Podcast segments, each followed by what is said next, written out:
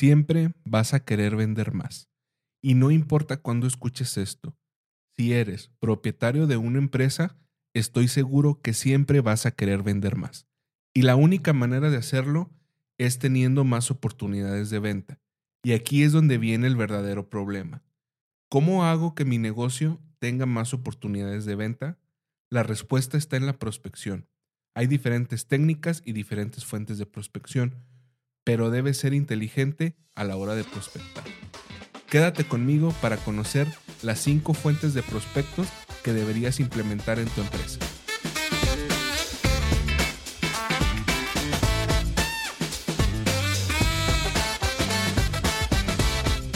Si tu empresa le vende a otras empresas, entonces tienes un modelo de negocios business to business y las estrategias de marketing y ventas deben estar alineadas a este modelo de negocios.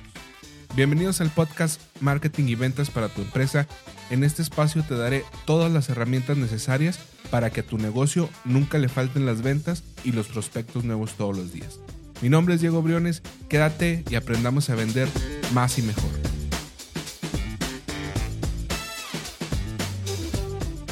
Hola y bienvenidos al capítulo número 3 de Marketing y Ventas para tu empresa. Ya saben que mi nombre es Diego Briones y el día de hoy les quiero compartir mi experiencia en este episodio y lo que he aprendido al prospectar clientes nuevos para mi empresa. Pero antes que nada, quiero agradecer a esa gente que ya se está sumando a este proyecto y que se ha suscrito a este podcast.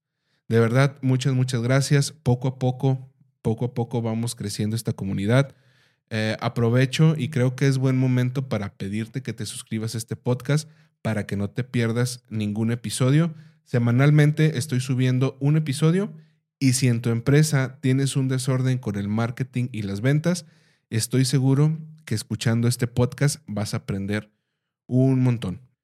Bien, ahora sí que ya estás suscrito a este podcast, viene la pregunta más importante. Ok, Diego, ¿cómo le hago para que mi empresa no le falten los prospectos nuevos todos los días? Ese problema de verdad es muy, muy recurrente y es muy importante resolverlo. Personalmente me pasó, ok, ya, ya sé lo que voy a vender, ya tengo mis servicios bien armados, ya tengo mis listas de precios, este, pero bueno, ahora cómo le hago, cómo, cómo traigo tráfico a mi sitio web, cómo, cómo prospecto, a quién le toco la puerta, eh, cómo consigo mi primer cliente, cómo consigo mis primeros 10, 15, 20 clientes. Entonces, hoy vamos a estar hablando de eso. Vamos a, dar, te voy a brindar cinco fuentes de prospecto que en lo personal eh, me han servido bastante, han tenido una relevancia muy importante en el crecimiento de mi empresa. Y bien, estoy seguro que en tu empresa, si es que tienes una empresa de servicios, te puedes beneficiar y los puedes aplicar tal cual como, como yo los he aplicado y me han dado muy, muy buenos resultados. ¿Ok? Entonces, ¿qué pasa si en tu empresa no hay ventas nuevas cada día, cada semana, cada mes, cada año? Es decir, no hay un crecimiento. Tú no tienes una empresa, tienes simplemente un hobby. Y aunque para algunos sea increíble, he conocido empresas que no tienen un área comercial, otras empresas tienen un equipo comercial, pero no tienen la certeza de qué actividades están llevando a cabo y por este mismo motivo no tienen métricas de sus procesos comerciales. Incluso he conocido otro tipo de empresas que sí tienen un área de ventas y lo estoy, lo estoy entrecomillando porque los dueños de negocio creen que tienen un área comercial, pero no. En realidad tienen un equipo que únicamente lo que hace es levantar pedidos. Y esto no tiene nada de malo, es muy, muy importante esa labor y para los que no sepan a qué me refiero con levantar pedidos, es cuando ya tenemos una base de datos de clientes activos, tenemos un cliente activo y ese mismo cliente nos va pidiendo constantemente cosas nuevas. El vendedor o el responsable de la cuenta levanta ese pedido nuevo y se genera una venta. Como les decía, es una labor muy importante porque al final de cuentas es una venta nueva y todo suma. Al final del mes, al final del periodo, al final del quarter, al final del trimestre, todo suma pero en mi opinión, y ojo, esto es desde mi punto de vista, la misión de un verdadero equipo comercial consiste en traer clientes nuevos, o sea, desconocidos que se vuelven clientes. Esa es la verdadera misión de un equipo comercial en una organización, en una empresa. Entonces, esto hay que tenerlo muy en cuenta para que todos los días, todos los meses, todas las semanas, estemos trayendo clientes nuevos, estemos trayendo cuentas nuevas y la empresa, el área comercial, el monto de facturación, vaya teniendo incrementos periodo tras periodo, ya sea si lo mides por día, si lo mides por semana, si lo mides por mes. Esto dependerá mucho de tu negocio, pero siempre tenemos que tener un aumento de un periodo a otro en cuanto a ventas. Hace tiempo platicaba con un amigo y él me comentaba que en su empresa se le estaban quedando muchas cotizaciones pendientes. O sea, él tenía un flujo de prospectación que, que, se diseñó en, un momento, traía sus prospectos de diferentes maneras. Eh, los prospectos entraban en su proceso de ventas, en su proceso comercial, pero cuando llegaban al momento de presentar una propuesta, tenía un porcentaje de cierre muy, muy pequeño. Entonces, la, la teoría que él tenía era que los precios que les estaba dando sus prospectos eran precios muy elevados y que por eso no le compraban. Entonces, me platicó esto, me puse a hacer un análisis, le hice algunas preguntas e encontré que no tenía un problema de precios, como le decía en un principio, sino que tenía un problema de prospección. O sea, los prospectos que estaba trayendo no eran los que su empresa necesitaba y era por eso que no le estaban aceptando las propuestas. Después de esto, eh, le sugerí algunos ajustes, eh, se hicieron los cambios y resulta que poco a poco su porcentaje de cierre empezó a crecer. Y esto es muy importante. A lo que voy es que recuerdes ser muy certero a la hora de prospectar. No solo prospectes masivamente. Recuerda que en los negocios siempre menos es más. Y si empezamos nuestro proceso comercial con una prospección certera y muy enfocada, el proceso comercial debe de fluir mejor y te aseguro que tendrás los mejores resultados. Ok, y ahora sí entrando un poquito más en contexto, aquí te van las cinco fuentes de prospectos que en lo personal me han dado muy buenos resultados y he descubierto que son mejores en las empresas de servicios, ¿ok? La número uno es llamadas en frío. Y sí, escuchaste bien, llamadas en frío, aunque te parezca que esta estrategia sea del pasado y con todos los cambios que ha habido actualmente en cuanto a marketing digital, atracción de prospectos, la generación de contenido, bla, bla, bla, todos estos eh, eh, métodos de prospección que existen actualmente, que más adelante vamos a hablar de ellos. Las llamadas en frío en particular siguen siendo una muy buena estrategia y una muy buena fuente de prospectos. Recuerda que nosotros en las empresas tenemos que tener diferentes fuentes de prospectos y las llamadas en frío sin duda es una herramienta muy, muy certera muy específica y que funciona muy bien. Pero para que esta herramienta te pueda dar buenos resultados, tenemos que ser inteligentes al momento de hacer esas llamadas en frío. Y es que tenemos que apuntar muy bien a nuestro objetivo. Es decir, tenemos que tener bien claro con quién queremos hablar, que en este caso viene siendo el usuario directo de mi servicio, es con quien tenemos que hablar inicialmente. No con compras, no con el área de desarrollo de proveedores, no con ninguna de estas áreas que lo único que te van a decir es que les mandes su, les mandes tu, tu portafolio, tu presentación y que ellos te van a llamar. Todos sabemos que nunca te van a llamar. Entonces, cuando hacemos una llamada en frío y la recepcionista nos reconoce como vendedores, nos va a querer mandar a compras. En fin, eso nos da para un episodio completo que ya les subiré. Aprovecho para comentarte nuevamente que si aún no estás suscrito, suscríbete a este podcast para que no te pierdas el episodio completo próximamente, donde te explique cómo hacer una estrategia de llamadas en frío que en realidad funcione.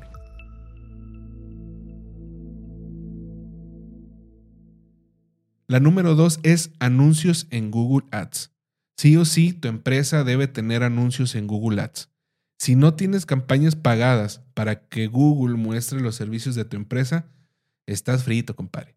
Todo el mundo está googleando las cosas todo el día y tus prospectos allá afuera están googleando quién les ayude a solucionar los problemas que soluciona tu servicio. Entonces, deberías estar ahí. Esta fuente de prospectos, para mi gusto, es una de las más redituables porque es 100% medible. Recuerda que en este podcast nos encanta medir todo y las campañas de Google Ads no son la excepción. Aquí podemos hacer cortes mensuales y podemos ver reportes de cuánto fue la inversión publicitaria que hicimos a Google versus los prospectos que nos trajo. Obviamente que para que esto sea rentable, tenemos que cerrar a esos prospectos. Entonces, sí o sí, tu negocio tiene que tener anuncios en Google. La número tres es alianzas estratégicas o programa de partners. Esta en realidad a mí es la que más me gusta.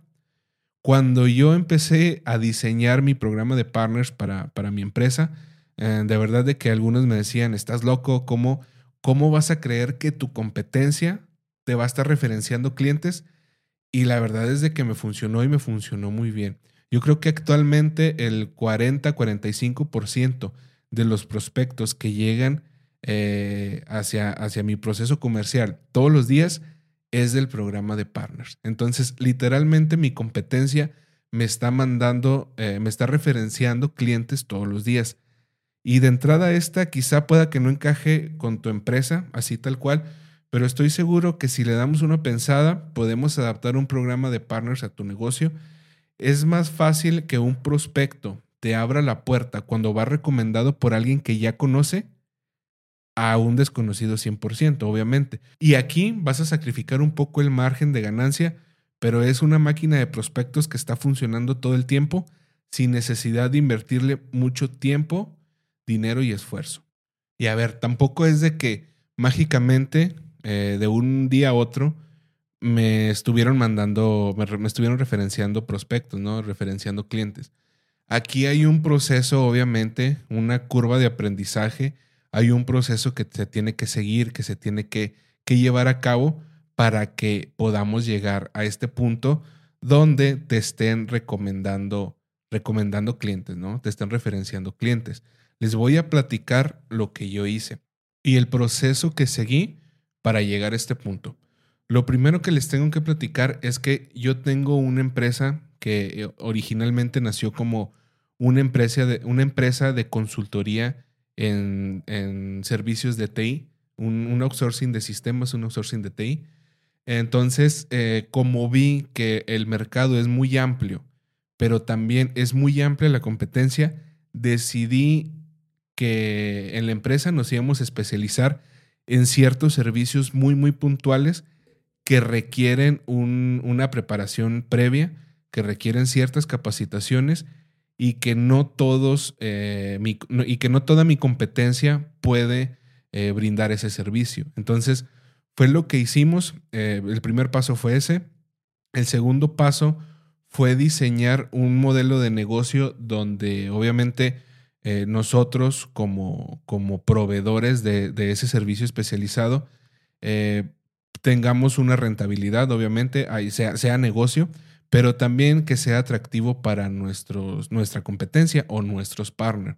Entonces, ahora ya, yo tengo, como quien dice, dos tipos de clientes, los, los clientes usuarios finales y mis clientes partner. ¿Ok?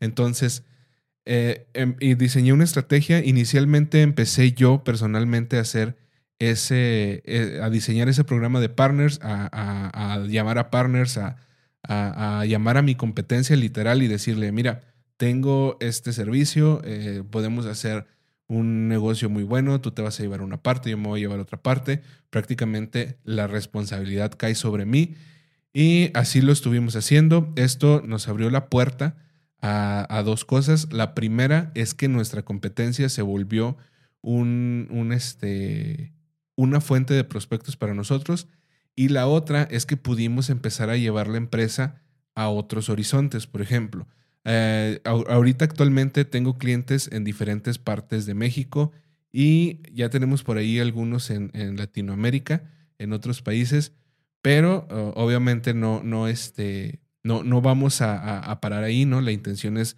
romper cada vez más barreras, este, romper más fronteras, pero el programa de Partner fue lo que nos ayudó a, hacer, hacer esta, esta expansión, esta, a, volver escalable ese negocio.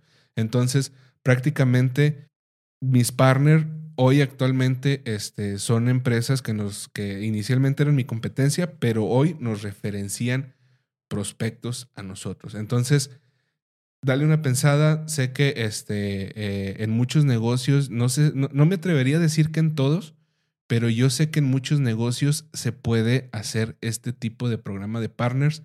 Este, denle una pensada, eh, mándenme un correo si es posible.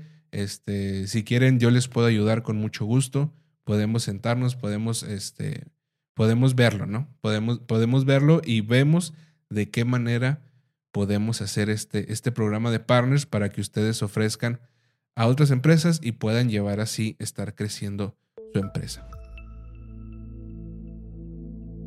El número cuatro es marketing de contenidos o cultivo de leads. Probablemente hayas escuchado el concepto de entrega valor a tu prospecto. Si googleas ventas y marketing, inmediatamente te va a saltar en el primer resultado de este concepto. Y es que ese concepto es muy bueno la verdad es muy, muy bueno. Las ventas y el marketing se basan en eso, en entregar valor a nuestro prospecto. Y aquí tenemos que crear diferentes tipos de contenidos, como un podcast. Por ejemplo, este es una, una, una entrega, es, un, es entregarle valor a un, a un tipo de, de, prospecto, a un tipo de, de perfil de oyente. Este, podemos crear tutoriales, podemos crear libros, en fin, podemos crear diferentes piezas de contenidos siempre y cuando éstas sean de valor para ayudar a tu público objetivo, que en el mundo de las empresas yo no le llamaría público objetivo, sino yo le llamaría tu usuario final. O sea, enfócate en ayudar al usuario final de tu servicio y esto con el tiempo te va a convertir en autoridad en tu sector y los prospectos comenzarán a venir solitos porque ya te habrás hecho una reputación de experto, te ganaste su confianza y la principal diferencia de esa estrategia es que está 100% enfocada en nuestro cliente potencial o más bien en nuestro usuario final. Le vamos a ayudar en todo hasta que llegue un punto donde tengamos que cobrarle. La número 5 son los webinars a raíz de la pandemia, los webinars empezaron a tener cada vez más éxito y la verdad es de que para empresas de servicios funcionan a la perfección. Los webinars en lo personal me han ayudado a conseguir clientes de diferentes partes de México, incluso de otros países, eh, complementándose con las otras estrategias eh, y fuentes de, de prospección. Aquí tienes que centrarte en enseñar a los invitados de tu webinar a solucionar un problema muy en específico. Y si tu servicio lo soluciona, pues se convierte en una demostración de tus servicios a gran escala. Como ya sabemos, en los webinars puedes tener la atención de cientos de personas con el mismo esfuerzo que hicieras una demostración para una sola persona. Entonces, imagínate que tienes, imagínate tu cliente ideal y ahora imagínate que puedes tener la atención de 200 empresas, 300, 500 empresas que tienen el mismo perfil que tu cliente ideal. Sería mágico, ¿no? O sea, eh, es, es, el sueño de, de, cualquier, este, de cualquier vendedor, de cualquier emprendedor, tener este tipo de, de atención de todos estas, de ese número de prospectos de tu cliente ideal. Entonces, el objetivo de tu webinar puede ser también recopilar leads para después iniciar con una labor de cultivo de leads, como enviándoles este, eh, eh, contenidos de valor, como lo vimos en el punto pasado. Lo importante aquí es que tu mensaje se puede entregar a muchas personas en una sola oportunidad. Eso es lo que estamos buscando con los webinars. Mayor difusión, mayor escalabilidad. Y así llegamos al final del listado. Estas fueron las cinco fuentes de prospectos que puedes aplicar a tu negocio hoy en día. Y algo que les quiero comentar es que las cinco fuentes de prospección que les acabo de proponer son pensadas para ser escalables, pero sobre todo que la prospección sea muy, muy inteligente, muy certera y apuntando a un objetivo muy específico. Escoge un tipo de cliente perfecto que tenga un perfil muy particular, pero sobre todo escoge un tipo de empresas al que tu servicio le solucione un problema que sea común en ese nicho. Y una vez que lo identifiques, ataca por todos lados, así vas a tener una prospección más acertada, optimizada y estoy seguro que esto detonará en más ventas y mayor número de conversiones al momento de medir tus métricas. Y hasta aquí el episodio del día de hoy. Recuerda que mi nombre es Diego Briones y recuerda también suscribirte a este podcast. Te invito a que me sigas en las diferentes redes sociales. Para esto, ve a mi sitio web www.diegobriones.com diagonal redes y ahí encontrarás los enlaces directo a mis redes sociales. Te lo vuelvo a repetir, mi sitio web es www.diegobriones.com diagonal redes y ahí vas a encontrar los enlaces directo a mis redes sociales. Si quieres probar Nosy la mejor herramienta para gestionar tus procesos comerciales, les dejo el enlace de registro en las notas del episodio. Por lo pronto yo me despido en esta ocasión agradeciendo tu atención y nos escuchamos en el próximo capítulo cuando nuevamente hablemos de marketing y ventas para tu empresa.